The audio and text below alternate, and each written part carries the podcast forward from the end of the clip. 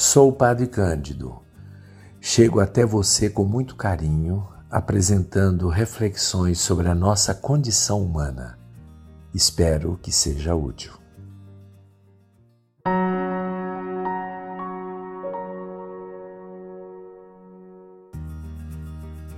A poesia é uma linguagem, uma expressão linguística diferente, muito nobre e exige do escritor muita capacidade, muita inspiração.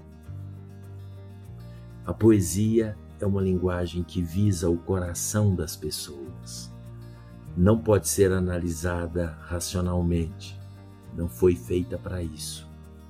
As imagens, a estrutura linguística, ela não se apega às coisas, aos fatos. É imaginação, é, enfim, é, escapa do cotidiano da linguagem comum. Mas nem por isso ela deixa de transmitir uma mensagem ou uma verdade. A mensagem do poeta, a verdade que ele guarda no coração. Eu tenho aqui três poemas. Eu vou ler, eu não sou um declamador de poesias, mas eu vou ler só para a gente fazer esta experiência estética da poesia. E após cada uma das, das três poesias, um pequeno comentário. Em primeiro lugar, é um soneto. O soneto é uma obra poética muito, muito simples, mas muito difícil.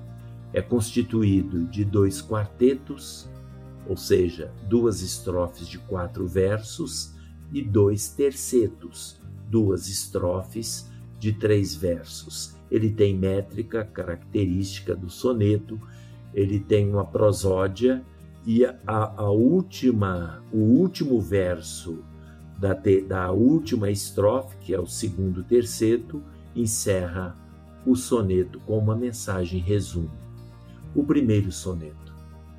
Amor é fogo que arde sem se ver, é ferida que dói e não se sente, é um contentamento descontente, é dor que desatina sem doer.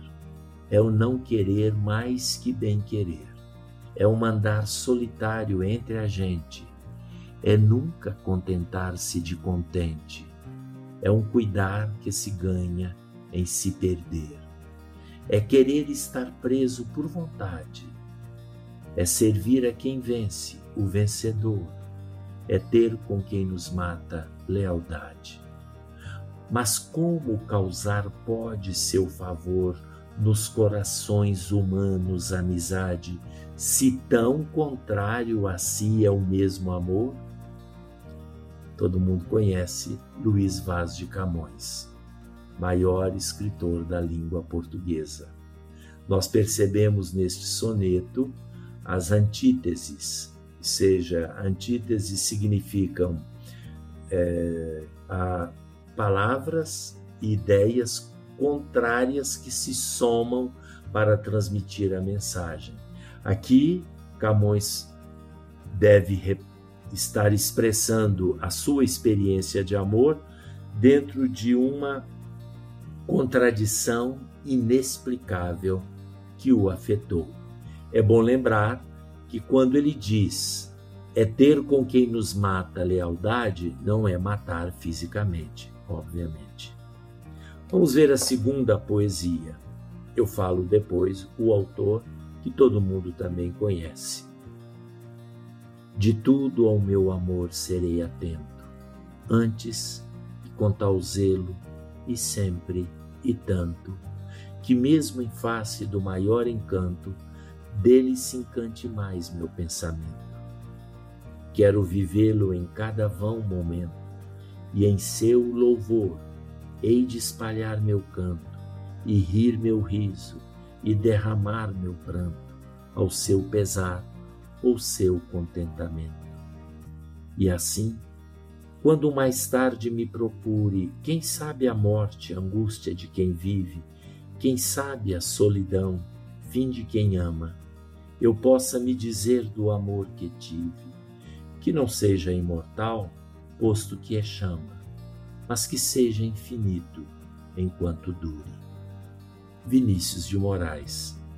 Percebe-se aqui uma alma poética atormentada, seja pela solidão, apesar de tantos amores, não havia, não se nota na poesia que o amor possa ter consequências de satisfação plena, é quase algo que ele deseja, que ele continua desejando, apesar de valorizar o que passou, mesmo que tenha sido fugaz. O, a terceira poesia não é um soneto, mas é um, um poema. E um poema até difícil de entender em português, porque é uma tradução. O poema originariamente é do grande escritor alemão Johann Wolfgang von Goethe, traduzido por um português, um brasileiro possivelmente, né, Wagner Schadeck, é, de, de origem alemã. E a tradução de uma poesia é a coisa mais complicada que existe, porque a poesia ela é muito hermética, ela é feita, ela é expressa na língua materna do seu do poeta que a fez. Quando alguém tem que traduzir, o tradutor também tem que ser, tem que ser poeta. E, o, e esse poema que eu vou ler, ele é pequeno, ele de alguma forma é difícil o entendimento se a gente não fica, não fica muito atento, mas é muito belo. É o cravo. O cravo brotou no prado, desconhecido e corado, um cravo pequeno e brando. Mas uma jovem pastora passava ali naquela hora, sorrindo e cantarolando. Fosse eu o cravo mais lindo do mundo, disse sorrindo, só por um momento ser colhido pela mais bela e premido ao encontro dela, eu poderia morrer. Mas a pastora indecisa, ao não notar onde pisa, calcou o cravo amador. E, esmaecendo, ele sorria. Posso morrer com alegria, morro aos pés do meu amor. Muito bonita a poesia, apesar de ter as dificuldades da tradução do alemão, que tem uma estrutura é, linguística, uma gramática completamente diferente da nossa. Mas o final dessa, desse cravo que morreu feliz porque pisado por, por quem ele queria amar, e sentiu-se amado até mesmo neste momento, a gente volta ao poema de Camões quando ele diz: é ter com quem nos mata lealdade. Poesia é uma forma de linguagem belíssima.